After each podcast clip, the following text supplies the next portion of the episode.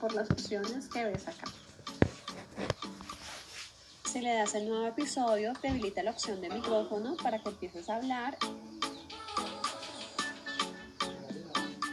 O si ya tienes el archivo de audio, lo puedes subir acá Así vamos más o y menos. luego darle guardar.